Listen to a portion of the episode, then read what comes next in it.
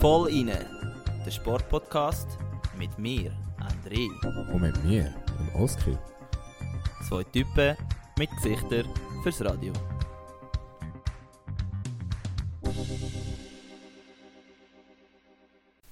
Hey, heute zusammen und willkommen zum 18. Äh, Volline Podcast, von der 18. Grossfolge, die wir schon dürfen rausbringen Also gleich haben wir schon 20. Hoi Oski, wie lebst du so? Hallo zusammen zuerst mal. Und äh, ja, ich lebe gut. Äh, danke der Nachfrage. Wie geht es dir, Struzzi? Bist du wieder voll im Trainingsaufbau? Ja, also ich bin immer im, also im Aufbau, ja. Ich bin immer am Trainieren natürlich als, als äh, wenn ich das so darf sagen, Profi-Ruderer. Ich weiß nicht, Vertrag habe ich ja nicht, aber ich, ich sage es gleich allen, dann wissen sie gerade, was mich einschätzen müssen. Nein, ich bin fleissig am Trainieren. Ähm, es läuft grundsätzlich gut, ja, aber ja, ich weiß auch nicht. Ich werde äh, nicht diese Woche nicht so unbedingt äh, auf, über das reden, weil im Vergleich zu dem, was so im Moment auf, in der Welt passiert, kommen wir dann später noch dazu, ist meine Kleinlichkeit da, was ich mache, nicht so wichtig. Ähm, was, wie es dir? Du, mir geht's gut. Ähm, da schnell zum Vorwegnehmen, wieso der Podcast erst am Dienstag rauskommt. Das ist meine Schuld. Stimmt, Oski ist schuld, ja. Das genau. ist meine Schuld. Ähm, ich habe das Wochenende in Stockholm verbracht. Entsprechend ähm, haben wir da keinen Termin gefunden zum, zum Aufnehmen. Und ja, ich, auch, auch ich möchte eigentlich da mich dir anschließen. Ich möchte da sagen, es ist äh, eine Verkorkssituation. Ich glaube auch für uns, eben, wenn wir den Podcast machen, müssen wir immer ein bisschen im Kopf haben, dass auf der Welt gerade anders passiert, wo, wo uns indirekt und direkt tangiert und wo halt auch Menschen ja, wirklich voll. ums Leben kommen auf tragische Art und Weise und wir als quasi Entertainment-Podcast ähm, ja, sind da eigentlich recht klein und nebensächlich äh, und trotzdem, wenn wir eigentlich mal die Stunde oder die eineinhalb Stunden, wo wir amigs reden, nutzen und mal den ganzen Sport beleuchten, wo, ja. wo vielleicht doch trotz allem die schönste Nebensache der Welt ist und äh, auch für ein bisschen Ablenkung kann sorgen in diesen Zeiten. Und wir hören dann noch eine Story vom Oski äh, bei einer späteren Rubrik, weil äh, es geht nicht unbedingt um den Sport, was, äh, was du in Stockholm gemacht hast. Du hast aber etwas anderes gemacht. Wenn ihr es herausfinden wollt, müsst ihr ähm, bis zu der letzten Rubrik hören vom heutigen Podcast und dann äh, werdet ihr herausfinden, was der Oski so erlebt hat. Genau. Das ist spannend. genau. Auf jeden Fall, wenn wir gerade äh, zu der Woche kommen, was so passiert ist und somit zu den Top 3 von der Woche. Top 3 Geschichten von dieser Woche. Genau, als erster Punkt von der Top 3 von der Woche haben wir eigentlich eine erfolgreiche oder eine erfreuliche Nachricht. Da geht es um den Romagnosi. Und der hat es letzte Woche geschafft, als erster Schweizer die 500 Score-Punkte in der NHL zu knacken. Und ähm, ja, Krass. Vor allem eben, er ist Verteidiger. Also für die, die sich vielleicht im Mannschaftssport nicht so auskennen, so wie vielleicht äh, ein paar Ruderer. ähm, ja, so als Verteidiger, gut, das ist vielleicht offensichtlich, aber als Verteidiger ist es ziemlich schwierig, ähm, Scorerpunkte zu machen, weil du halt eher ja, mit der Verteidigung beschäftigt bist und nicht mit Goalschüssen und Assists geben. Aber trotzdem ist es, oder eben darum ist es umso krasser, was eigentlich der Romagnosi da geschafft hat, mit 500 äh, Scorerpunkten. Nur schnell, weißt du gerade, wie viele von diesen Goals sind? Ja, ich bin es gerade am Aufmachen. Mittlerweile ist er ja schon bei 105 Scorepunkten in der NHL angekommen. Ich habe natürlich aber den Link zugemacht um, und vergessen zu schauen, wie viele davon Goal sind. Äh, habe es jetzt aber gefunden. Er hat in 733 Spielen 131 Goal geschossen, 374 Assists gemacht. Also knapp eine Quo Krass. Knote, Knote, Quote von 0,7 Punkte pro Spiel. Was, wie du sagst, für einen Verteidiger natürlich absolut krass ist. Und Struzzi, da möchte ich jetzt ähm, eine Frage in den Raum rühren, wo du mir Mhm. musst beantworten. Und zwar, glaubst du, dass der Roman Ich bin Josi... Ruderer, ich bin auch... Sorry. Ja. Nein, nein, das ich jetzt gehört, du bist Ruderer. Ich bin äh, nicht Mannschaftssportler, äh, Spezialist. Aber kannst deine Frage gerne stellen, ja. Glaubst du, dass der Roman Josi der grösste Schweizer und jetzt in Klammern Mannschaftssportler ist, weil, oder sogar der grösste Sch Schweizer Sportler aller Zeiten, wo da ein bisschen vernachlässigt wird in dieser Diskussion? Ähm, ja, das ist definitiv eine schwierige Frage. Äh, ich weiß nicht, vielleicht könnt ihr mir da außen vielleicht auch noch helfen mit ein paar Inputs. Ähm, meine Meinung, jetzt so gesagt, der Roman Josi kommt mir nicht gerade in den Sinn, wenn ich an beste Schweizer Sportler oder Sportlerin von allen Zeiten denke. Also ich meine, da gibt es definitiv noch größere. Ähm, wenn aber das Mannschafts vorher hängst, dann würde ich schon eher Ja sagen, weil ganz spontan kommt mir kein Fußballer in Sinn, es kommt mir kein Hockeyspieler in Sinn, es kommt mir kein, weiß nicht, ähm, Handball, ja, vielleicht in der Dimension, Handball ist halt kleiner, dort hätten wir, Genau, wie heisst ja. der, Andi Schmid. Ja, genau. Der kommt vielleicht noch, ich weiß auch nicht, weil halt die ganze Dimension Handball viel kleiner ist als äh, Eishockey. Ähm, und sonst, das haben wir noch. Basketball, nein. Ähm, ja, es gibt jegliche Mannschaftssportarten, aber ich würde sagen, wenn er es noch so weitermacht, weil er ist ja noch lange nicht am Ende, genau. dann äh, wird das definitiv werden. Ja. Was ist denn deine Meinung? Weil du bist definitiv besser informiert und spezialisierter auf das Thema Mannschaftssport. Ich finde es auch schwierig zu sagen. Also ganz grundsätzlich, was Sportler angeht, bin ich bei dir vielleicht nicht gerade der grösste Schweizer Sportler aller Zeiten. Da haben wir eben mit Federer äh, einen, der glaube allen ein bisschen davon rennt, oder dann auch eben Colonia und Ammann, wo auf olympischer Ebene mehr geholt haben oder äh, extreme Erfolg gefeiert haben.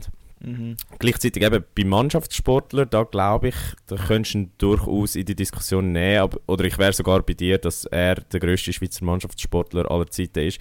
Jetzt vielleicht nicht gemessen an den Titel, weil da haben wir andere. Ich meine, schon wenn du Shakiri anschaust, der, was der als Ja. Titel gehamstert hat. Ähm, ja, aber so quasi vom persönlichen Einfluss, wo ein Sportler gehabt hat, oder ein Mannschaftssportler gehabt als, aus Schweizer Sicht, dann glaube ich schon, dass er da der Größte ist. Und ich meine, eben, er spielt in der grössten Liga von der Welt oder in der schwierigsten Liga Eben, von der das Welt. wollte ich auch sagen, ja. Als Verteidiger ist Captain seit mehreren Jahren. Er ist mehrfach ein All-Star-Spieler. Also ich glaube, da, da gibt es genug Argumente für ihn. Und äh, ja, du würdest sicher auch noch sagen, er ist der grösste Mannschaftssportler von der Schweiz, einfach weil er eine sehr, sehr hübsche Frau hat, gell? ja, Ellie gefällt mir sehr fest, das muss ich doch sagen. die, die verfolgen wir schon lange, gell, Oski? Ähm, Die Geschichte zumindest, ja. Ja, ja ähm, was man aber auch noch muss sagen, zum seriös bleiben, ich glaube, wenn es finanziellen ange angehst, dann ist er auch sicher einer der bestverdienenden Schweizer Sportler, äh, was es gibt. Ja, irgendetwas Weil im Bereich er von ja- 7 Millionen um verdient er, glaube ich, pro Jahr. Eben, das ist schon heftig. Und ich, nicht viel. Also in der Schweiz gibt es sonst. Äh, Sogar keinen 9, Sportler 9 Millionen pro Jahr, so sind es. Ah, Ja. ja. gut, auf die 2 Millionen kommt es jetzt auch nicht mehr so drauf an, sage ich jetzt. Nein. ähm, Ich glaube, 9 Millionen verdient äh, die ganze Schweizer Rudernazi in 10 Jahren nicht. Nein, nein. Aber ja. Über das müssen wir gar nicht davon reden. einfach aber- zum da wieder eine Dimens Dimension reinbringen, wie viel Geld das er verdient. Genau. Ja, und äh, eben, wie gesagt, lasst uns wissen, was ihr dazu denkt. Ich glaube, Absolut. die Diskussion ist offen und man kann durchaus darüber diskutieren, weil wir wissen auch nicht alles. Es gibt sicher auch noch viele andere Mannschaftssportlerinnen und Sportler, die da ja, nicht doch näher herkommen wahrscheinlich. Ähm, ja, Ja, ich glaube, sind wir gespannt, was, was unser Publikum da, da sagt. äh, genau. Ähm, etwas anderes, was wir ja auch immer wieder besprechen, ist ja die Formel 1. Und da hat es letzte Aber Woche, schon länger nicht mehr besprochen, he? muss man auch sagen. das stimmt, Also das für die, die stimmt. gesagt haben, wir reden jetzt viel über Formel 1, die müssen jetzt ein bisschen ruhig sein, weil Nein, wir haben definitiv schon länger nicht mehr darüber geredet. Ich weiß nicht, ob du dich da auf heiße Gewässer oder auf wilde Gewässer wagst, weil äh, nächste Woche geht es los mit den offiziellen Tests und dann eine Woche später schon mit der Saison. Also ich glaube, da, da wird das Thema Formel 1 Genau. wieder ein bisschen häufiger vorkommen. Die, die, die Formel 1 nicht so fühlen, die müssen jetzt die Folge noch äh, geniessen, weil es noch nicht so viel äh, vorkommt und nachher können sie wieder äh, abschalten. Nein, Spaß. Ähm, es geht um den Max Verstappen Genau. natürlich wieder, der Weltmeister vom letzten Jahr. Und dort geht es um eine Vertragsverlängerung und auch um recht viel Geld. Sehr viel Geld. Äh, man spekuliert, äh, dass er dank seiner Vertragsverlängerung, die bis 2028 äh, unterzeichnet wurde, ist, 40 bis 50 Millionen pro Jahr von Red Bull erhalten. Also ihr müsst euch das mal vorstellen. Wir reden da beim Romagnosi von, von extrem hohen Zahlen, wenn man von 9 Millionen redet und der Max Verstappen Ah, holt sich das das 4 ist- bis 5-fache rein. Also Es ist heftig. Also gut, das sind natürlich auch vier Jahre, oder? Äh, nein, mehr. Ah, pro Jahr? Alter, was? Ja, genau. Also nicht, nicht auf Oh die Gesamtzeit. Ja, also kannst du dir mal vorstellen, der, der holt sich rund 250 bis 300 Millionen US-Dollar Der ab. kann ja nach seiner Karriere gerade einen eigenen Rennstall aufmachen. Ja, wahrscheinlich schon. Ähm, Oh mein Gott. nein, aber eben, Krass. und das ist äh, wirklich etwas ganz Krasses, weil es ist eine extrem lange äh, Verlängerung vom Vertrag. Also wie gesagt, um sechs Jahre oder jetzt, jetzt noch sechs Jahre.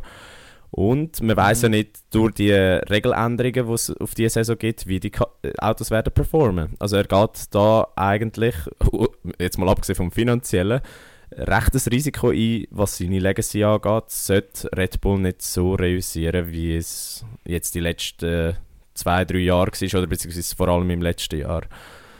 Ja, das sagen ja alle, dass die Re also ich bin sicher einverstanden, dass die Regeln alles ein bisschen kompakter machen, was äh, Chancengleichheit angeht. Aber hast du wirklich das Gefühl, dass plötzlich Rennställe wie äh, Mercedes oder Red Bull oder keine McLaren plötzlich hinten sind? Also das habe ich jetzt nicht das Gefühl, oder? Nein, und das haben auch die, die ersten Shakedown-Tests in Barcelona gezeigt, dass ja Mercedes und Red Bull eigentlich die schnellsten sind am Schluss vom Tag. Gut, eben bei Tests muss man es immer ein bisschen mit Vorsicht geniessen, aber dass durchaus äh, Ferrari und McLaren einen Schritt nach vorne gemacht haben und dass es wahrscheinlich das Jahr könnte sein, dass äh, das Feld zumindest an der Spitze ein bisschen breiter ist und äh, mehr Leute können Rennen gewinnen aber ja, es ist schon so. Also Red Bull ist wahrscheinlich immer noch eine, wenn nicht die Top-Adresse von den nächsten paar Jahren. Und ich, ich habe die Frage eigentlich nur aufgerührt, um, um ein bisschen Kontroverse zu Ja. schaffen. Aber Aber ja, Ja, du hast gesagt, äh, was haben wir jetzt, 2022, sechs Jahre Vertrag, ist das, das ist lang in der Formel 1? das ist sehr Fall. unüblich. Normalerweise sind Vertragsverlängerungen irgendetwas im Bereich von zwei, drei Jahren. Man hat jetzt in den letzten paar Jahren wegen Corona gesehen, dass es sich ein bisschen verlängert hat. Aber wenn man an einen Lando Norris denkt oder einen, Ja. einen Charles Leclerc, wo ihre Verträge um vier Jahre verlängert haben. Aber das ist eigentlich schon die Ausnahme. Und eben, da spielt halt genau das mit, dass es eigentlich von Jahr zu Jahr könnte, äh, anders aussehen Und darum krass. Ähm, Mhm. Ich bin sehr gespannt, wie es laufen wird. Aber ähm, gleichzeitig, wenn, wenn man von Risiko redet, kann das auch eine extreme Chance sein, dass man quasi das ganze Team um ihn herum aufbaut für die nächsten sechs Ja. Jahre. Und dass äh, da wieder ein Legacy entsteht, wie ein Schumacher anfangs 2000er oder ein Hamilton jetzt in den 10er Jahren. Und ja, da, da müssen wir jetzt einfach mal abwarten und schauen, schauen was passiert. Aber ja, Ja, die Autos, äh, das ist das Einzige, was ich bis jetzt gesehen habe. Tests habe ich noch nicht verfolgt, aber die Autos finde ich schon recht geil, muss ich sagen. Ähm, sehen super auch aus. die neuen, die neuen Formen. So, und die Rädchen finde ich auch geil, also... Ja, Äh, wirklich. ja. Ich bin auch gespannt und wir werden jetzt sehen, ob der Vertrag sich für beide Seiten gelohnt hat oder nicht. Vielleicht Genau. kommen wir dann mal ein. 2028 machen wir dann einen Rückblick, ob, wir, äh, ob es sich gelohnt hat. Genau. Du, etwas anderes, äh, wo wir nicht so beleuchtet haben in letzter Zeit, oder beziehungsweise wo wir noch nicht dazu gekommen sind, das zu beleuchten, wo aber gerade läuft. Ist ja noch nicht lange im Gang. He? Ja, muss man auch sagen. Ähm, ist in Peking findet immer noch eine Art von Spiel statt, und zwar die Paralympischen Spiele. Und äh, dort ist auch die Schweiz vertreten mit zwölf Leuten. Und Struzzi, wir haben schon eine Medaille geholt, oder? Eine Bronzemedaille vom Theo Gmür. Ähm, eben, man muss da sagen, wie wahrscheinlich viele von euch sind wir genauso schlecht informiert über äh, Paralympics, weil man muss auch ehrlich sein, das Ganze ist jetzt auch definitiv ein bisschen untergegangen in den letzten Wochen äh, von dem ganzen anderen ähm, Zeug, was da passiert im Osten. Und ja, aber trotzdem, wenn wir kurz auf das eingehen, ähm, nicht sehr lang, aber wir wollen gleich auch ein bisschen oder mal erwähnen, dass das halt auch Spitzensportler und Spitzensportlerinnen sind, die da tagtäglich trainieren, um jetzt äh, in Peking ihre Bestleistungen können präsentieren Und äh, ja, der Theo Gmür fährt Ski. Ich bin mir jetzt gar nicht sicher, in welcher Kategorie er die Medaille geholt hat im Stehend und äh, Abfahrt, glaube ich. Gibt es auch... Ja. Ist es Abfahrt gewesen? Ja, okay, das genau. habe ich gemeint. Genau.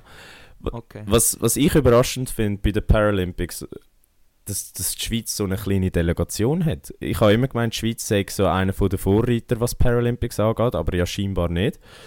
Ähm, ich weiß jetzt nicht. Ja, zwölf Leute hast du gesagt. Genau, zwölf Leute. Das ist schon recht klein, ja. Weil ich habe immer gemeint, Aber ich bei den Sommerspielen sind, sind wir ja relativ gut, oder? Ja, safe. Also dort gibt es ja hat's mehrere, oder gibt es immer wieder Rekorde von den Schweizer Sportler und Sportlerinnen. Äh, wenn ich da irgendwie an Marcel Hug denke, wo seit Jahren dominant ist. Und ich glaube, dort gibt es auch definitiv ein, ein grösseres äh, Kader, das da mitgeht. Ja. Und auch viel mehr Medaillen. Also ich weiß ehrlich gesagt gar nicht, was die Schweiz für eine Medaillenprognose jetzt gemacht hat für die, Äh, für die eins plus haben sie gesagt. Äh, Paralympischen Spiele. 1 plus? Ja. Okay, dann müssen wir halt ausrechnen, was das ist von 12 Leuten, also ein Zwölftel. Gut, wenn du hochrechnen, wenn's hochrechnen würdest, wäre es ja etwa die gleiche Medaillenprognose wie, wie bei den richtigen, oder nicht bei den richtigen, bei den Olympischen Winterspielen. Ja, safe, safe. Ja, auf jeden Fall, ähm, am heutigen Wettkampftag ist es nicht so gelaufen. Ich glaube, die Schweizer die hatten eine recht gute Ausgangslage gehabt, was ich so kurz mitbekommen habe. Am Schluss hat es aber nur, glaube ich, für einen achten Rang äh, ähm, gelangt in der Kombi bei den Skifahrern.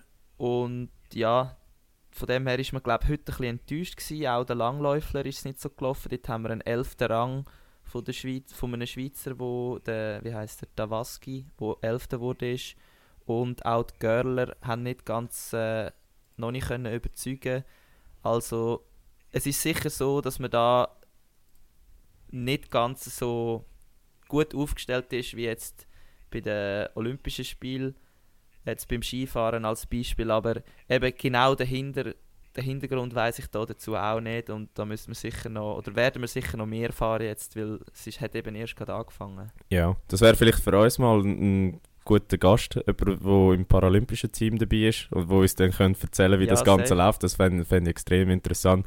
Und ja, du, bevor wir da zu viel ähm, heißen Brei, um den heißen Brei herum reden, würde ich sagen, kommen wir noch zu zwei kuriosen Sachen, die diese Woche passiert sind. Und Yes. äh, ja, lassen wir doch schnell rein.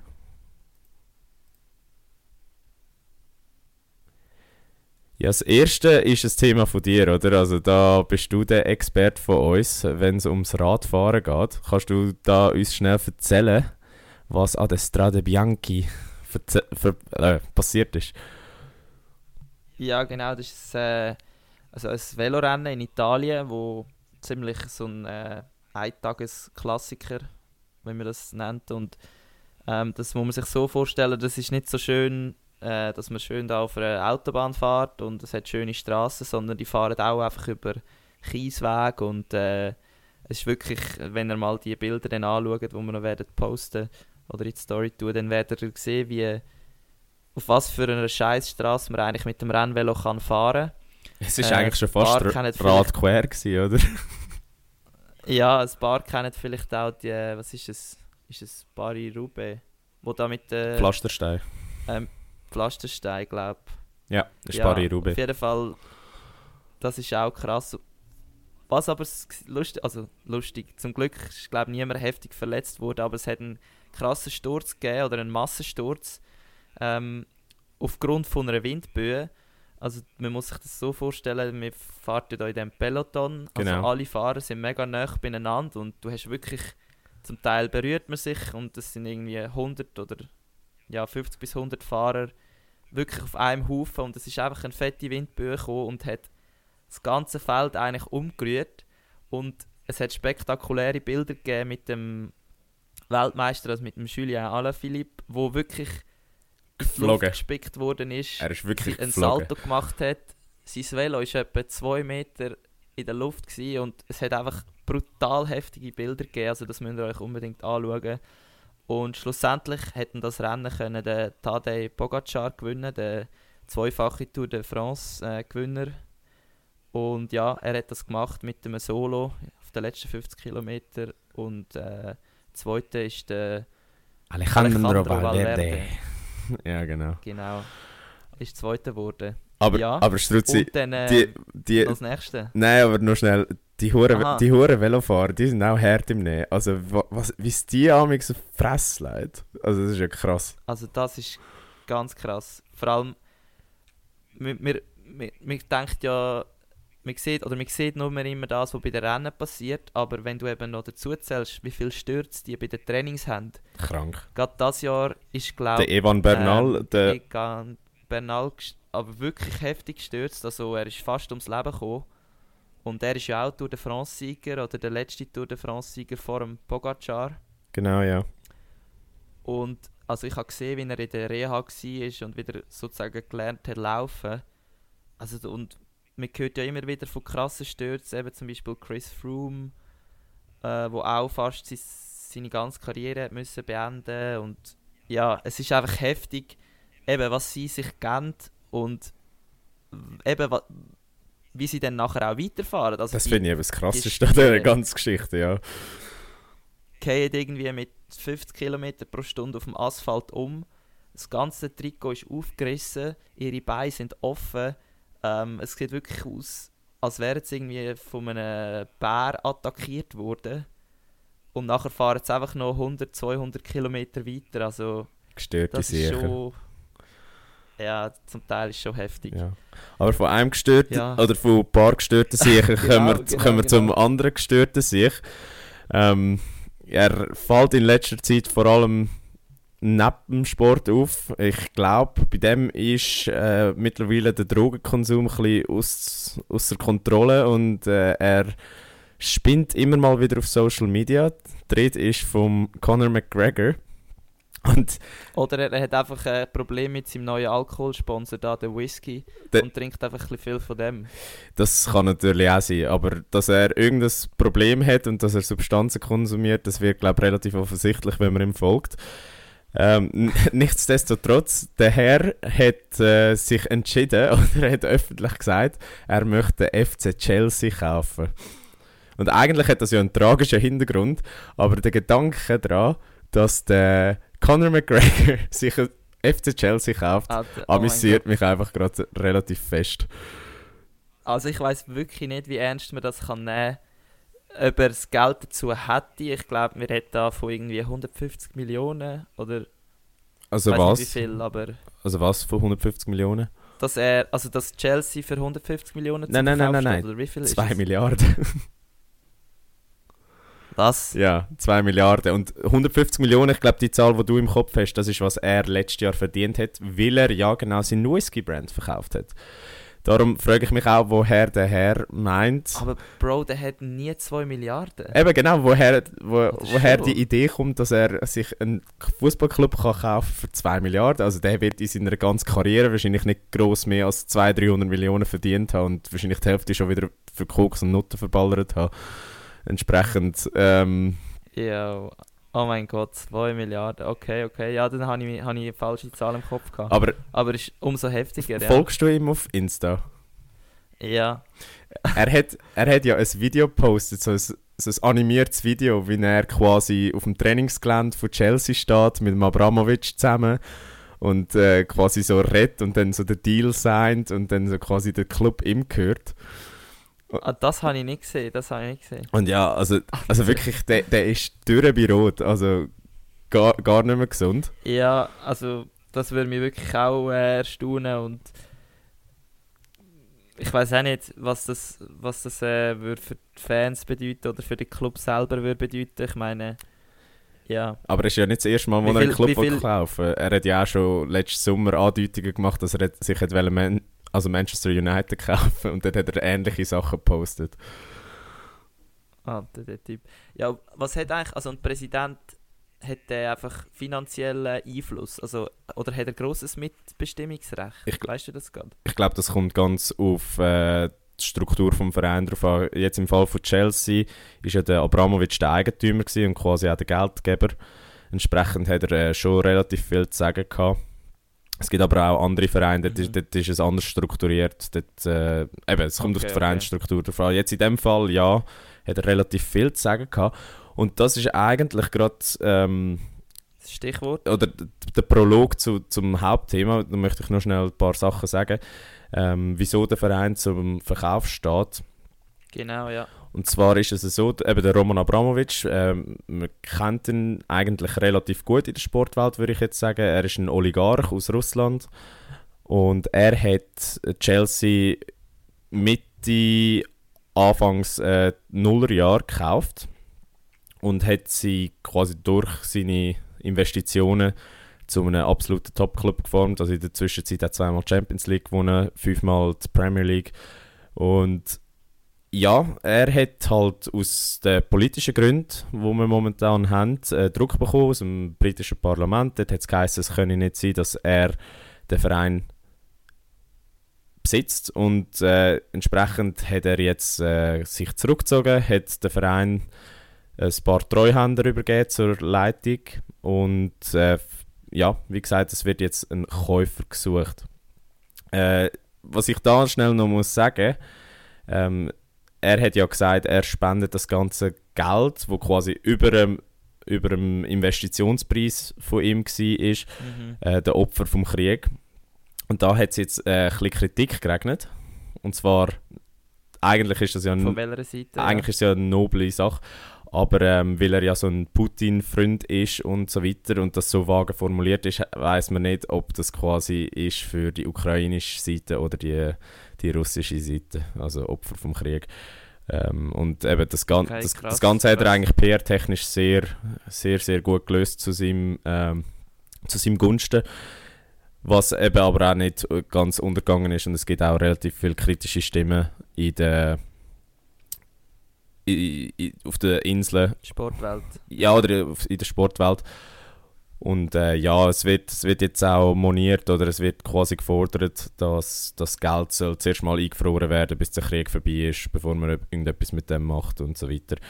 Mhm. Aber ja, Struzzi, eben, die ganze Russland-Situation, wenn wir... Ja, ich glaube, wir müssen da zum Hauptthema äh, ja, kommen. Auch wenn es nicht ein schönes Thema ist, wir werden es trotzdem kurz beleuchten. Und äh, darum kommen wir jetzt zum Thema von der Woche. Unser Thema von der Woche. Genau. Äh, das Thema von der Woche. Ähm, da wird das Gemüt schon wieder bisschen schwerer. Jetzt haben wir vorher noch ein bisschen lachen, jetzt äh, ist uns das Lachen wahrscheinlich vergangen. Es geht darum, die Rolle von Russland im Sport, beziehungsweise die ganze Frage mit, äh, wie fair sind die Sanktionen und äh, wie nicht, oder trifft es quasi die Falschen. Stutzi, willst du mal zuerst anfangen mit, äh, mit einer Übersicht, wo, was alles passiert ist, sanktionstechnisch? Ja, zuerst wollte ich noch schnell etwas sagen zum Nur- Ganzen. Nur zu, ja. Ähm, eben, wir versuchen da möglichst äh, die verschiedenen, wie soll ich sagen, Insights ein bisschen zu beleuchten. Und äh, da wir eben eigentlich kein politischer, also wir sind kein politischer Podcast. Nein, das, das ist so, ja. Nur das Problem in Russland ist eben, dass eigentlich Sport ist Politik und darum werden wir da sicher das eine oder andere ähm, streifen, was aber nicht soll heißen, dass wir das irgendwie äh, wie soll ich dem sagen? Dass wir irgendwie den Krieg befürwortet oder irgendwie. Genau, also wir versuchen einfach zum Teil sicher auch, also wenn es jetzt darum geht, russische Athleten ausgeschlossen oder nicht, ist das gut oder schlecht, dann äh, versuchen wir wie ähm, ein bisschen pro äh, zu sagen, wieso das sein sollte, wieso dann aber auch kontra, wenn man jetzt spezifisch die, die Athleten selber anschaut, also wenn ich jetzt als wenn ich jetzt Russe wäre und würde gerne trainieren, was das für mich heißt, heißt aber nicht dann schlussendlich, dass es äh, kontra -Aus Ausschluss ist, weil ich glaube schlussendlich zu dem werden wir noch kommen, haben wir beide zu dem Thema die gleiche Meinung. Ähm, aber einfach, dass es vorweg schon gesagt ist, genau. dass sie da nicht irgendwie falsch interpretieren.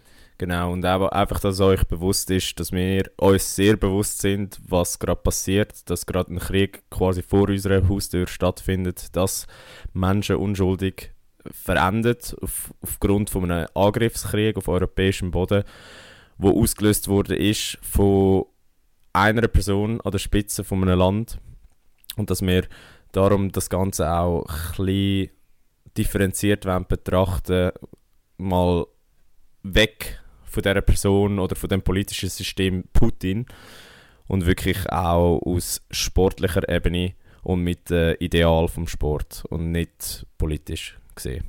Auch wenn das genau. sehr schwierig ist zum trennen. Also man kann es eigentlich nicht trennen. Aber ja, auf jeden Fall ähm, nur kurz mal ein Überblick. Es geht eigentlich um jetzt sportlich gesehen eigentlich, was sportliche Sanktionen sind für Russland, ist primär einfach Ausschluss. Also, dass äh, verschiedene, also Sportverbände, Mannschaften, Sportlerinnen, Sportler, also alle Individuen im, vom russischen Sport, sind äh, praktisch in jeder Sportart, wo's, wo ja, grösser ist als irgendwie äh, Hornussen in der Schweiz, sind die Russen ausgeschlossen. Ja. Und äh, da reden wir von Handball, ähm, dann gesamt, gesamthaftes IOC bei den Paralympics, im Fußball, im Hockey, im Leichtathletik, äh, bei den Skifahrern, Biathlon, äh, beim Autosport. Ähm, Tennis ist das Einzige, wo man noch sagen kann, ist ein bisschen anders, oder?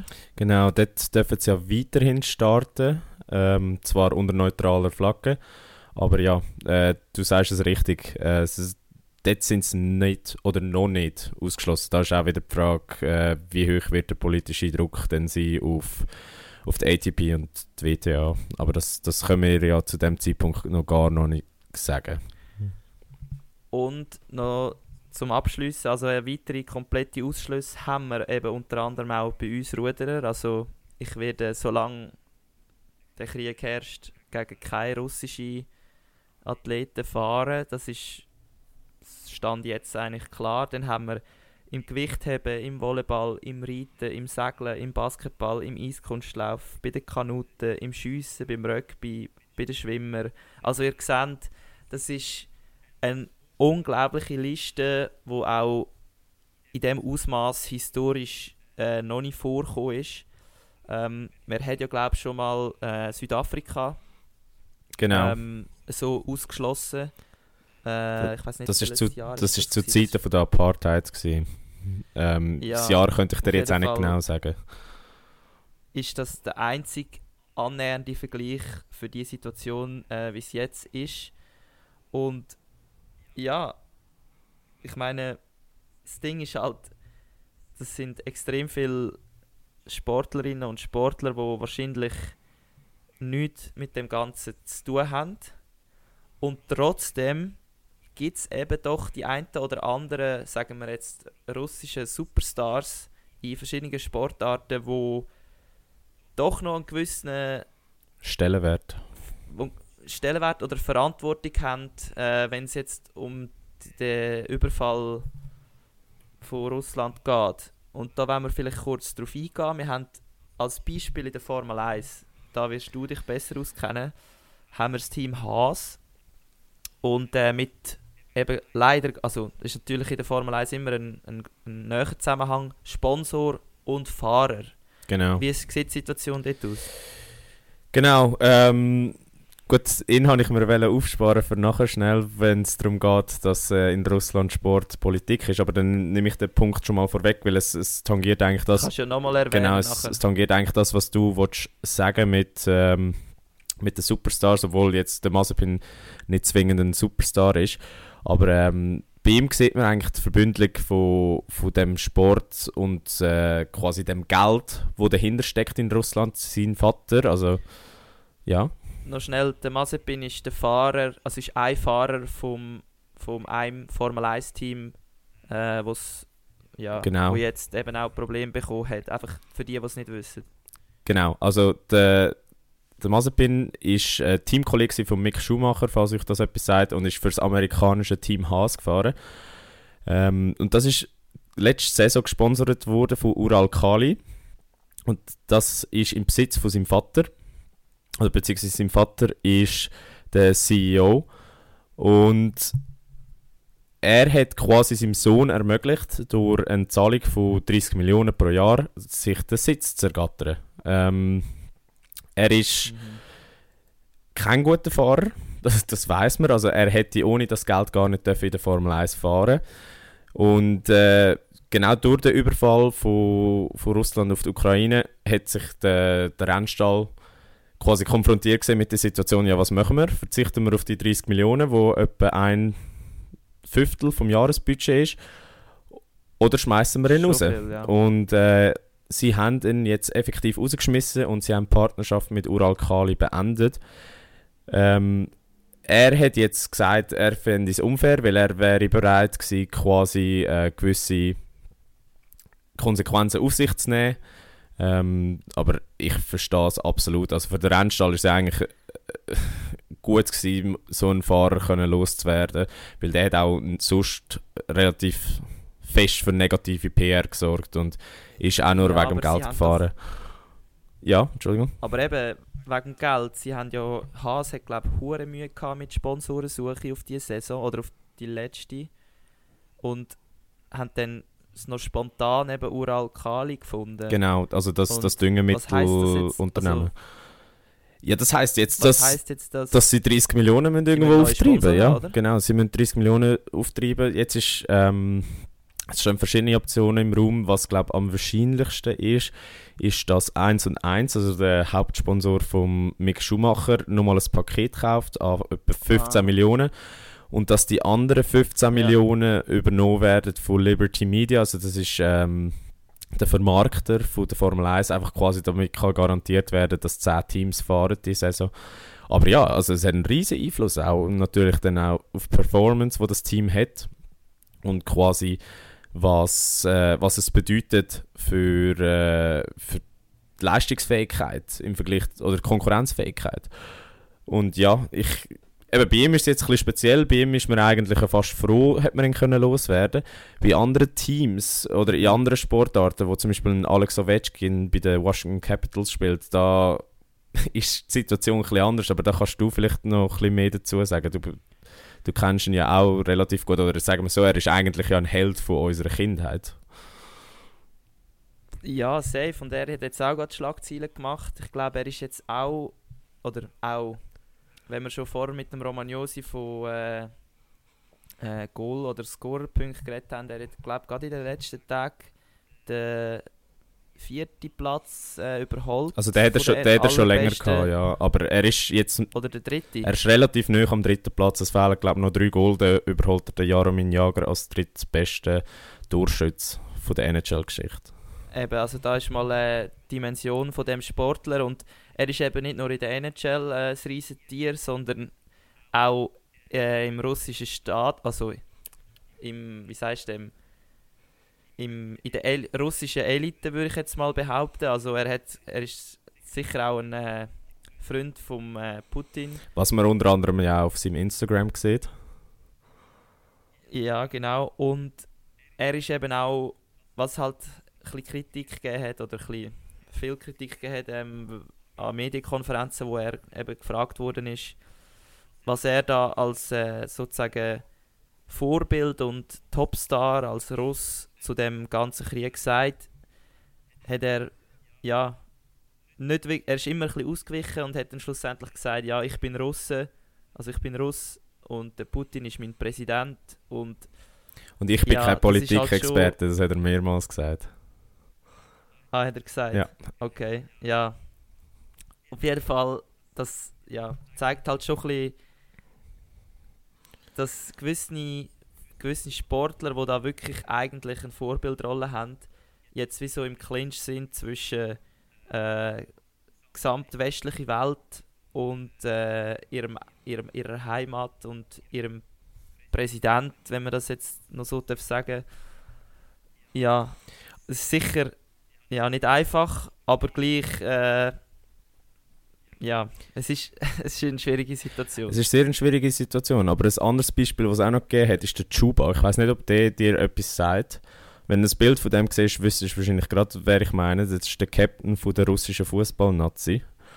Ähm, der hat sich ähnlich Okay, geäußert. ja. Der ist konfrontiert worden vom Jarmolenko, das ist ein ukrainischer Spieler von West Ham, der gesagt hat, ähm, ich spiele mit Russen, oder ich habe mit Russen zusammengespielt, ich habe russische Kollegen, ich weiß, was ihr im Hintergrund sagt. Wieso, wieso macht ihr das Maul nicht auf? Und dann hat der Chuba einen Insta-Post gemacht und hat äh, ähnliche Töne gespuckt wie der Putin, oder, äh, wie der Putin, wie der Ovechkin, aber sogar noch eine Spur weit, ist eigentlich sogar noch eine Spur weiter gegangen und hat gesagt, ja, Russland ist mein Land, Mhm. Russland, äh, Putin ist mein Präsident und ich bin stolz, Russ zu sein. Und ich bin kein Politikexperte und darum will ich mich nicht zu, zu dem Thema äußern. Und da muss ich sagen, okay, bei so Leuten verstehe ich es wiederum.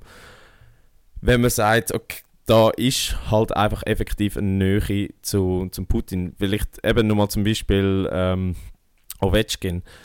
Ich, ich frage mich in so Situationen immer, wo gibt es quasi ein Abhängigkeitsverhältnis oder ein Bedrohungsverhältnis von Mhm.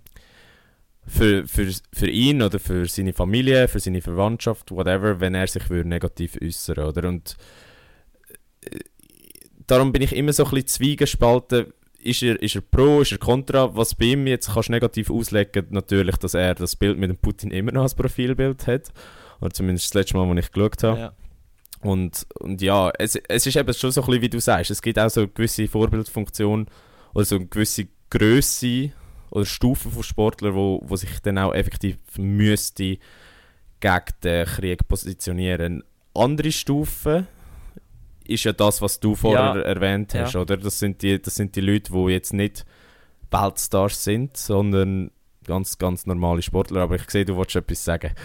Ja, ich wollte noch schnell auch etwas einfach zu diesen Gross-Stars sagen, die da halt wirklich etwas könnten bewirken Da können wir halt auch nicht wissen, ob sie jetzt auch einfach zu wenig Mut haben oder zu viel Respekt vor den Folgen ihrer Heimat, was dann könnte Genau. passieren. Und da ist dann halt immer äh, sozusagen, wenn sie für ihr Image in der westlichen Welt stehen, also wenn sie dem treu bleiben oder ich meine, ein Ovechkin, der ist sicher mega beliebt in Amerika. Mhm. Oder zumindest Und- gesehen bis jetzt. Ja, auf jeden Fall wird er das wahren oder wird er halt seinen Status in Russland wahren. Da ist jetzt einfach, es ist eigentlich mega rational gesagt, einfach ein, ein, ein Waag, wo er muss äh, Balance finden oder eben keine Balance und dann eine Seite wählen. Es kann für so, für so Sportler wie, wie er jetzt in dieser Situation kann es nur möglichst schnell einfach die ganze Situation enden oder wie für uns alle eigentlich oder für die gesamte Welt, das wäre am besten. Und ja, ich glaube, da ist einfach, auch er wird wahrscheinlich Angst äh, haben vor Repression. Also, ja, nehme ich jetzt mal an. Ich, Ja. ich wei- wir wissen Wir es nicht, es halt nicht, weiss ja, es, genau. Er ist auch ein Mensch, also er ist auch ein Mensch, ja. Ja, eben, was du auch noch geschrieben hast, wenn wir schon bei Putin und seinen Freunden sind, eben, dass der Putin ja extremer Sportliebhaber ist. Also man sieht ihn ja immer wieder äh, sich sportlich betätigen. Er ist ja, glaube ich, auch äh, ein extremer Judo-Fan, hat ja den schwarzen Gürtel gehabt, bis er ihm aberkannt wurde ist. Genau, also das muss ich auch noch sagen. Der internationale Judo-Verband hat am Putin den schwarzen Gürtel offiziell weggenommen. Also, sorry, wenn wir noch kurz etwas Lustiges sagen, ich, das finde ich jetzt also lustig. Irgendwie hat es so gewissen Humor dahinter. Also, ja, also es, es hat ja nachher ja, auch relativ... nicht falsch, aber... Es hat ja nachher auch relativ viele Memes gegeben, so, oh shit, jetzt, jetzt, jetzt hört der Krieg auf, jetzt, jetzt, ist, jetzt, ernst. jetzt, jetzt ist ernst, jetzt, jetzt, jetzt, jetzt, jetzt, jetzt, hat der Putin genug gesehen. Aber nein, also nochmal zurück zum Ernst, eben, ja. er ist ja ein extremer Sportliebhaber und fördert das ja auch, weil es ihm einfach auch persönlich wichtig ist. Es ist ja für ihn durchaus ein Propagandainstrument. Vor allem geg also, ja, gegenüber dem Westen. Und das ist ja eigentlich schon lange so etwas gewesen, also schon, schon zu Sowjetzeiten, aber bei ihm ist es ja im persönliches Anliegen, oder? Genau, also du musst halt, das wäre jetzt ein riesen Thema, das ist wie, äh, da könntest du jetzt nochmal zwei andere Folgen daraus machen mit, äh, was Sport für die russische Nation äh, bedeutet oder für die russische Einheit. Grundsätzlich einfach zusammengefasst ist es, es gibt zwei Sachen. Es gibt einen Nationalstolz ähm, innerhalb des Land, wo eigentlich die Leute zusammenschweißt, wie jetzt, wenn wir alle am Sonntag äh, Wimbledon schauen, vom Federer, da denkt auch jeder Schweizer, geil, mehr Schweizer, oder? Und das gilt halt das Gleiche für die Russen äh, wenn sie jetzt zum Beispiel mega gut sind, äh, Olympische Winterspiele oder ich weiß auch nicht in welchen Sportarten. Auf der anderen Seite ist es natürlich auch ein staatliches, äh, staatliches Mittel, der Sport. Ist schon immer gewesen. Ich glaube, das berühmteste Beispiel ist 1936 äh, die Olympischen Spiele in äh, Berlin. Genau. Wo auch wieder ein anderes Thema sind, aber der Sport ist schon zu Cäsars Zeiten äh, Propaganda gewesen. Also man hätte damit können das Volk beeinflussen und leiten und natürlich je besser die eigene Nation im Sport ist, desto besser funktioniert die Propagandamaschine, wenn man jetzt das ja so darf sagen. Und das ist nicht anders im heutigen Russland. Also man sieht nur schon mit diesen ganzen Dopingskandal, mit dem staatlichen Doping, wo ja Russland wirklich über mehrere Jahre ähm, eigentlich wirklich systematisch alle Sportler dopt hat, was ihnen das bedeutet, dass ihre Sportler ähm, in den Medaillenrängen vorne sind. Das ist, hat schlussendlich einfach das Ziel, eben, dass man einen, einen, einen nationalen Stolz kann entwickeln kann eine Einheit gegenüber von den anderen Nationen, um zu sagen, hey, schaut, wir sind besser. Und natürlich eben Propaganda, wo dann kannst du sagen, unser System, das ist es und äh, die anderen sind sozusagen nicht so gut wie wir. Genau. Ja, das ist jetzt kurz ausgeholt, wieso mir das Thema eigentlich jetzt Politik und Sport so, ja, so zusammen, zusammen wie sagst du denn, parallel laufen lassen, oder? Genau. Bei ihm hat es ja noch, eben, was du sagst, die politische Komponente, dass ja Russland es, das größte Land der Welt ist, äh, flächenmäßig. Und es gibt ja rund 100 ethnische Gruppen. Und äh, der Putin hat ja auch immer wieder betont, dass das quasi ähm, eines der effizientesten Mittel ist, um zum die Einigung zu schaffen, was du erwähnt hast, oder der Nationalstolz zwischen diesen 100 Gruppen, ja, wo, wo sonst nicht viel Gemeinsamkeiten haben, oder zumindest teilweise nicht viel Gemeinsamkeiten haben. Und gleichzeitig, auch eben, wenn man da das Propagandasystem anschaut, frage ich mich wiederum, was kann der Sportler, der in diesem Propagandasystem aufgewachsen ist äh, oder operiert und von dem Propagandasystem gefördert wird, quasi für das System, oder? Weißt du, was ich raus will? Ja, ja, ich weiß, was du meinst. Das ist wie, eben, das wär, da wären wir jetzt bei der, beim Punkt äh, Camilla Valieva, wo jetzt in dem System eigentlich drin war. Sie genau. ist gedopt worden. Weiß sie jetzt etwas davon? Wenn sie etwas gewusst hat, hat sie etwas dagegen sollen machen Oder können machen. So jung ist. Also, können machen. Also sie ist in dem System aufgewachsen oder sogar reingewachsen sozusagen. Und wenn jetzt das gerade als Beispiel willst, nehmen, meine, ja, das, ich, das ist für uns wahrscheinlich, ich kann mich gar nicht in das hineinversetzen. Also du musst dir mal vorstellen, ich, wahrscheinlich, also das, nein, ich weiß nicht, wahrscheinlich le leb, also wachst du mit dem auf als Spitzensportler in Russland. Nicht mit jetzt, ich will nicht alle unter Generalverdacht stellen. Es gibt sicher auch Sportlerinnen und Sportler, die top seriös und äh, super sind. Ähm, ja, ich glaube, ich kann mir das, ganz ehrlich, ich kann mir das wie nicht äh, vorstellen, wie das ist. Ja, aber weißt du, hast ja, du hast ja im Runbook zu Recht geschrieben, der Großteil von der, Schweiz, äh, von der Schweizer, von der russischen Sportler sind auch normale Leute, die keinen Krieg wollen und äh, auch nicht verantwortlich sind für den Krieg, oder? Und ich, ich denke mir dann immer so, weißt du, bist ja einerseits befangen, weil du indoktriniert bist in dem System und durch das System getrieben und gleichzeitig kannst du ja nicht aus dem System raus flüchten, oder? Weil das ja auch persönliche Konsequenzen hat für dich. Und da, da, ist, mhm. da ist eigentlich das Dilemma, oder? Mit der, mit der Bestrafung. Und ich, ich glaube, da gibt es auch keine schwarz- und weiß Antwort. Es gibt sehr viel Grautöne, weil... Genau. Was wir vielleicht noch bringen kann, ist, ähm, eine gute, was ich eine gute Meinung finde oder ein, ein guter Ansichtspunkt ist äh, der russische Langlauftrainer der ist äh, Deutscher, also ja. ist kein Russ, aber er trainiert seit äh, sehr langer Zeit oder längerer Zeit die Russen, die ja auch sehr erfolgreich, ja. mega erfolgreich, genau mega erfolgreich sind. Und er hat es so gesagt, dass er im Team selber hat er unterschiedliche Meinungen von den Athleten. Also es gibt die, die sagen, ja eben der Putin ist mein Präsident, ich finde der Krieg ist berechtigt eben Propaganda oder nicht, weiß niemand. Ähm, die anderen sagen nein, auf keinen Fall. Also äh, das ist völlig falsch, was da mein Land macht.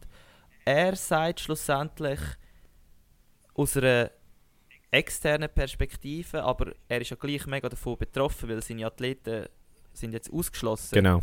Er sagt aber trotzdem, Sanktionen sind richtig, also dass sie nicht starten können werde auch größtenteils von den Sportlern sogar verstanden.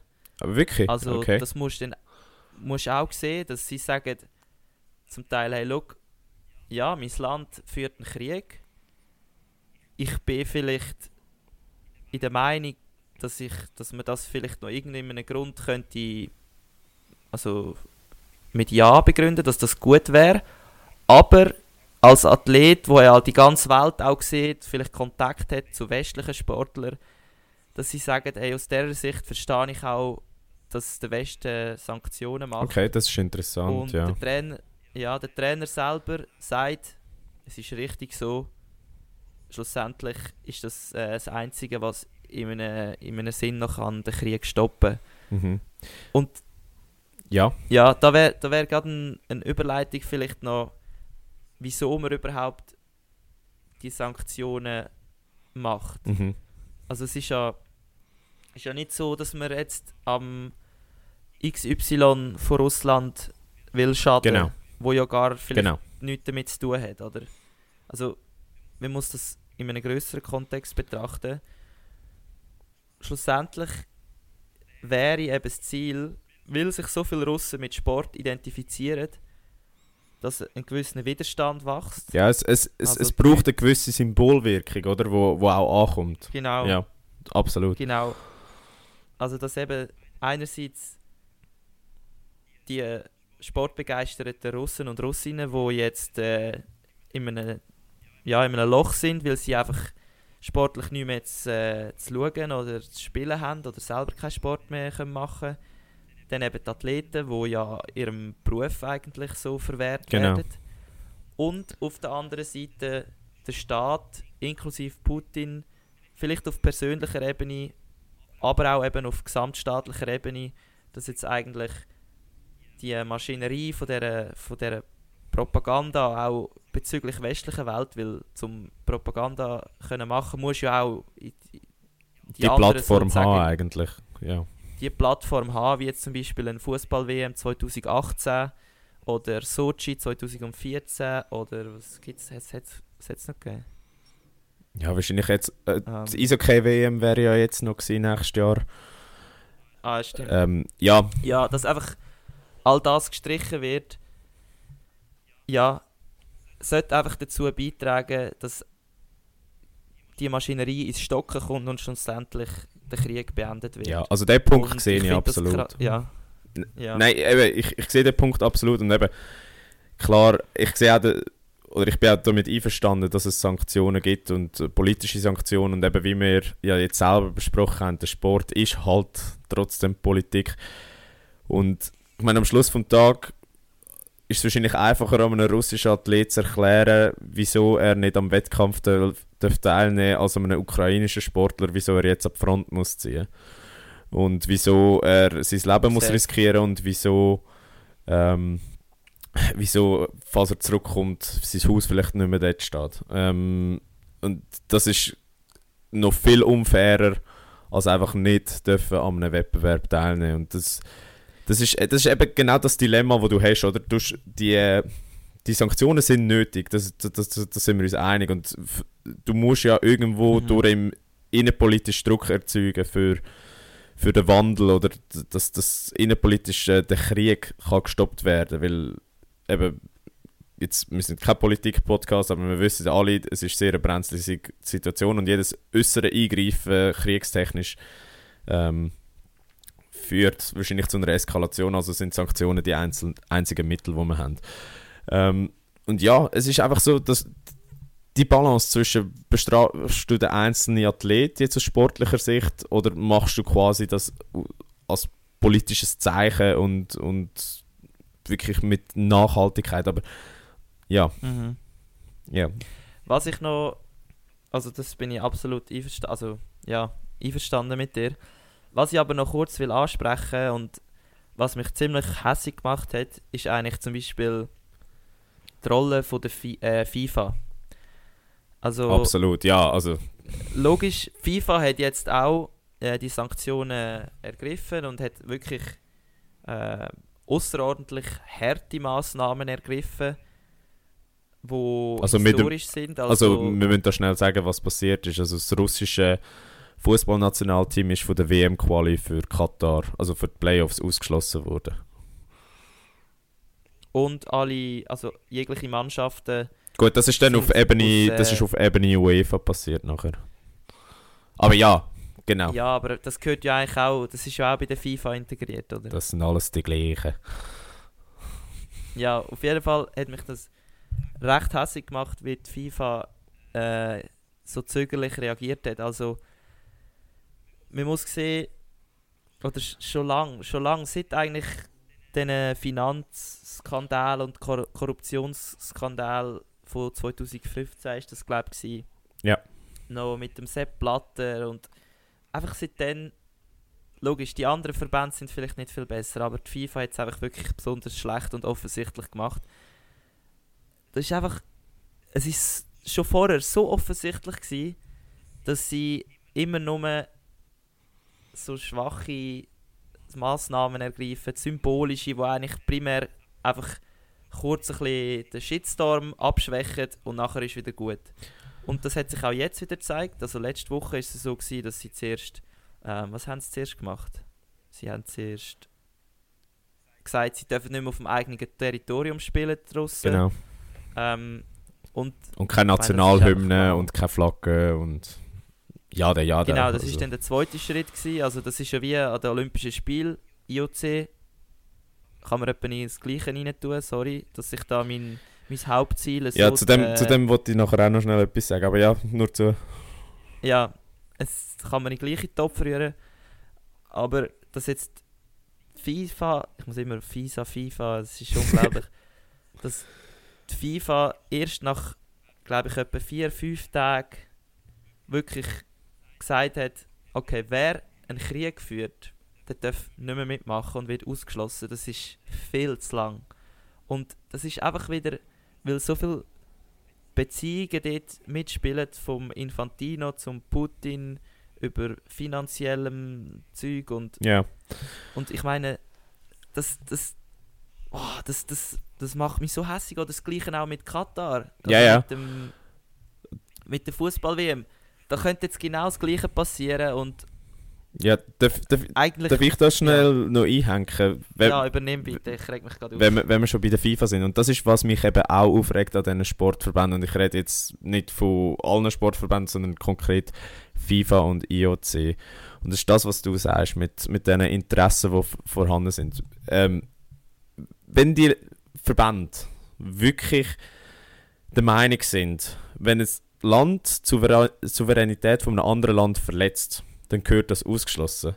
Dann hätte Russland 2014, wo sie Krim das erste Mal annektiert haben, oder wo sie, wo sie Krim annektiert haben, sagen wir es so, ähm, eigentlich gerade müssen die Fußball-WM 2018 entzogen bekommen haben. Wenn, wenn die FIFA damals schon Stellung, oder die FIFA hätte eigentlich ja damals schon Ja. müssen Stellung dazu nehmen und sagen, hey, nein, wir geben dir keine Plattform, wir geben dir keine Möglichkeit für Propaganda, wenn du ein anderes Land angreifst und in dem Fall immer noch die Ukraine. Und ähm, aber es war nicht der Fall. Gewesen. Und es regt mich einfach auf, und da bin ich absolut bei dir, dass die Verbindungen oder die Beziehungen oder wie auch immer das willst nennen wo, wo da vorhanden sind, den Verband so viel wichtiger sind, als effektiv die Prinzipien, die sie sollten vorleben weil es ihnen halt einfach, wie, wie wir schon ein paar Mal Ja. gesagt haben, es geht ihnen einfach nur ums Geschäft und ihnen ist scheißegal, äh, wird das Land eingenommen. Also gut, jetzt ist es halt einfach, ist der Druck so groß geworden, dass sie gar nicht anders haben können reagieren, aber eben vor acht Jahren haben sie ja nicht das gleich reagiert.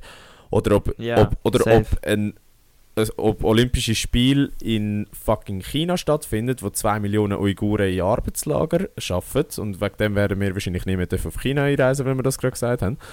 Und, und oder genau, was du auch gesagt hast mit der Fußball-WM, wo der Sommer in Katar stattfindet, wo Menschenrechte mit Füßen treten werden.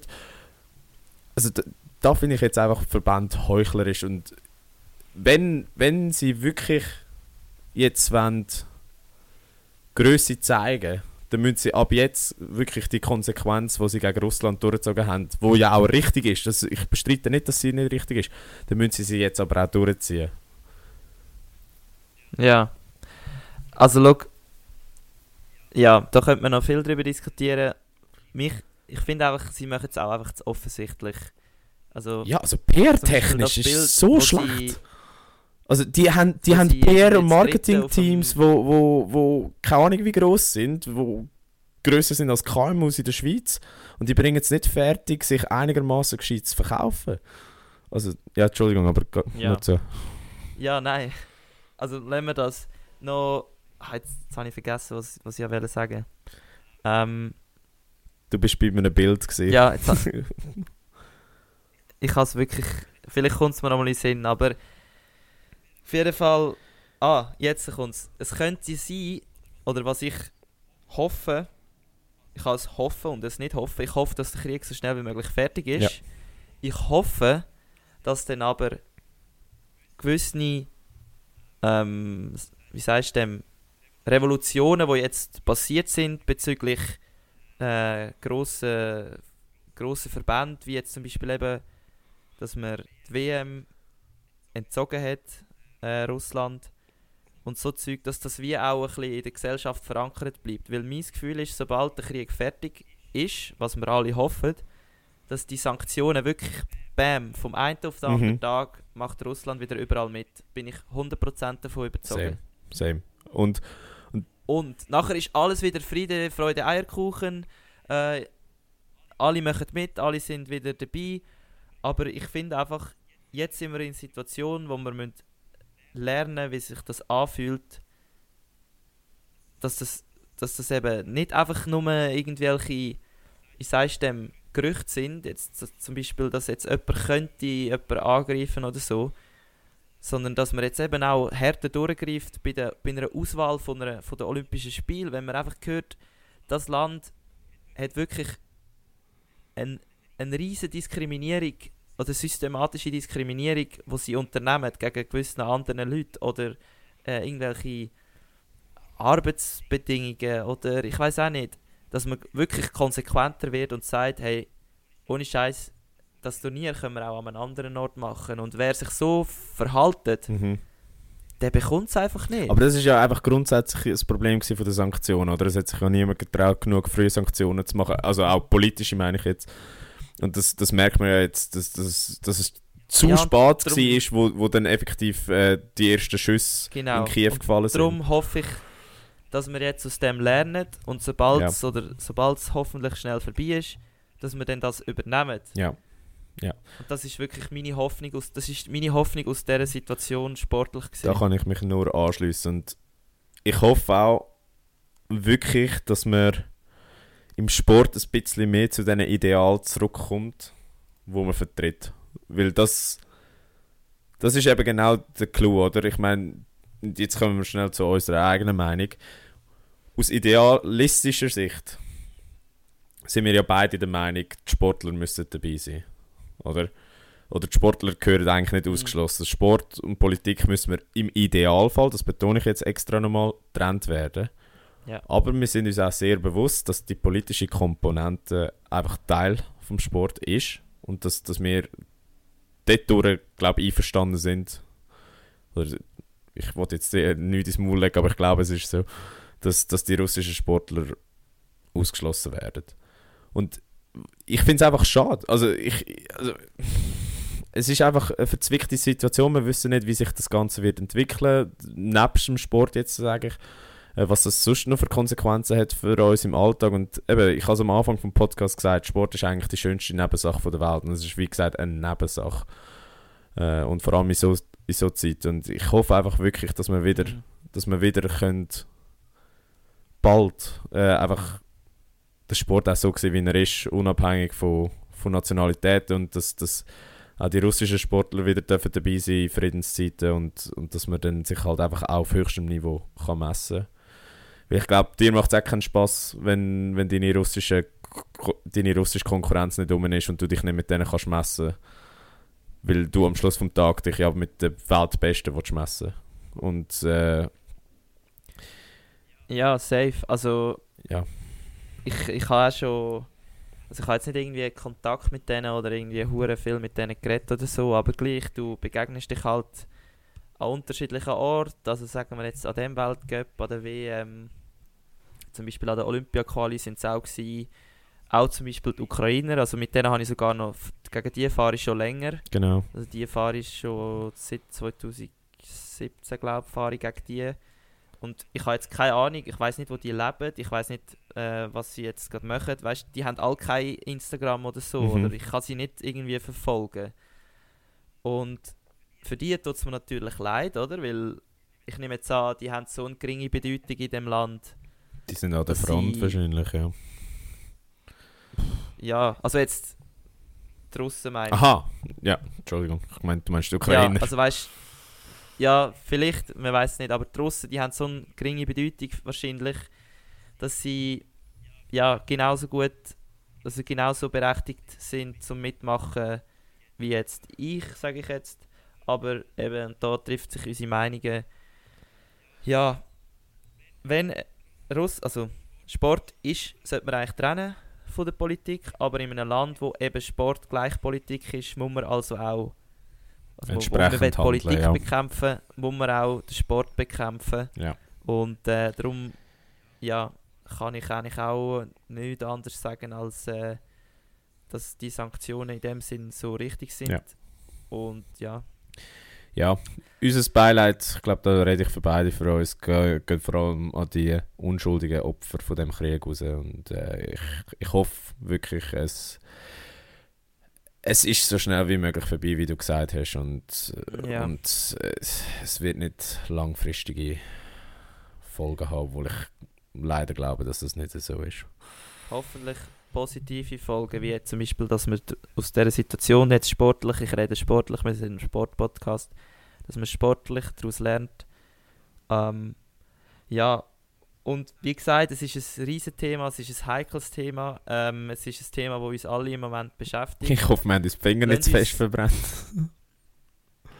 Du, Lass- lass- Russland und China haben wir es eh schon versaut. Nein, aber lasst es uns wissen. Wir sind auch offen für wirklich jegliche andere Meinungen und, und es interessiert uns auch, was, was ihr denkt zu dem Thema, weil eben, wie gesagt, es ist mega komplex, aber ich glaube, jeder und jede hat, hat mittlerweile dazu eine Meinung und die, die dürfen wir, glaube ich, auch durchaus diskutieren. Aber Entschuldigung, Strutz, ich hatte dich nicht wollen, also ich hatte dich unterbrochen. Nein, du hast perfekte, perfekte Abrundung gemacht und ich glaube, wir lassen es bei dem sein.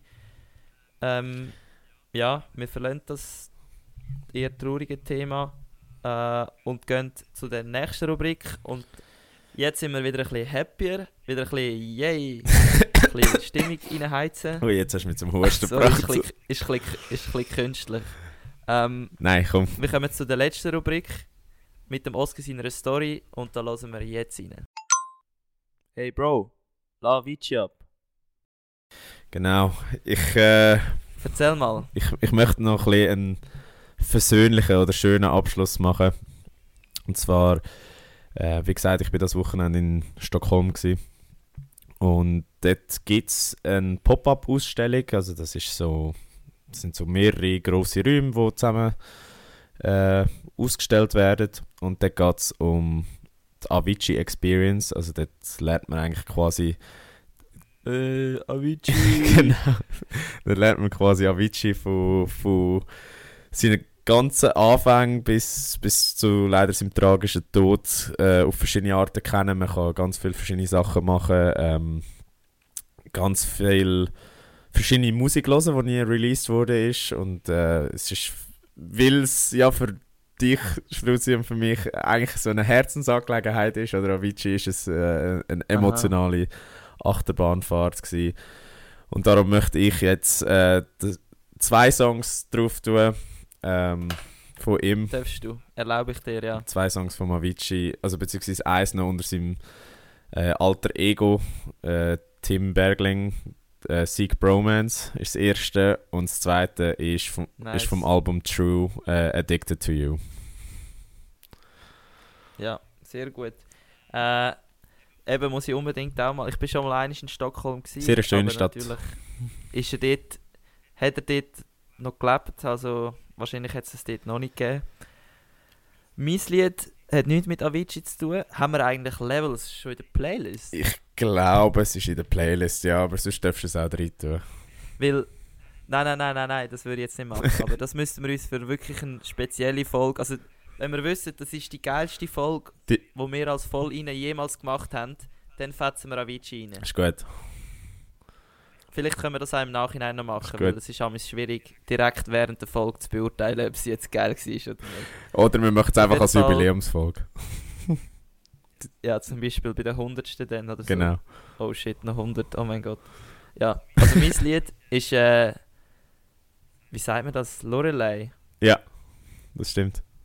von, von Kölsch. Also die meisten, oder viele kennen es wahrscheinlich schon, die so ein bisschen in die Richtung auch unterwegs sind in der Musik. Äh, ja, auf jeden Fall lasst es. Äh, und ja, fühlen unsere Songs bei den beiden Trainingsbanger-Playlists. Und damit wären wir auch schon beim Ende. Es ist äh, viel diskutiert worden und wir haben viel gelabert, ein bisschen Krüsimüsi zum Teil auch. Ja. Sorry. Äh, und ja, darum danke vielmals, wenn du bis dahin gelost hast. Es ist äh, Respekt.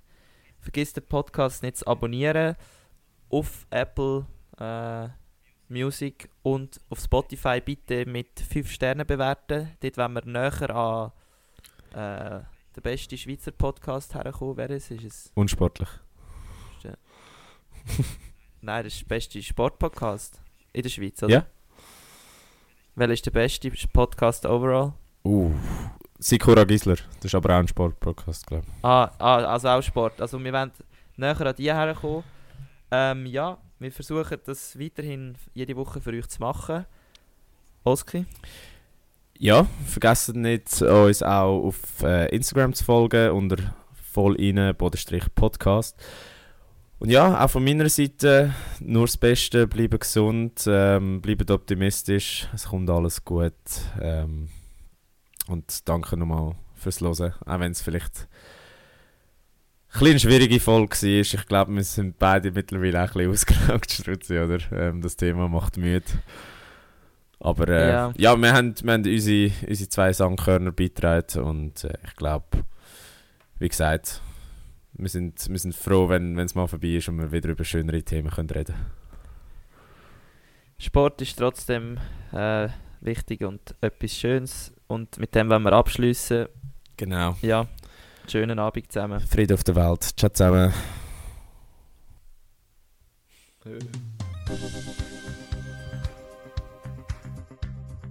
Voll inne, der Sportpodcast mit mir, André. Und mit mir, dem Oskar. Zwei Typen mit Gesichtern fürs Radio.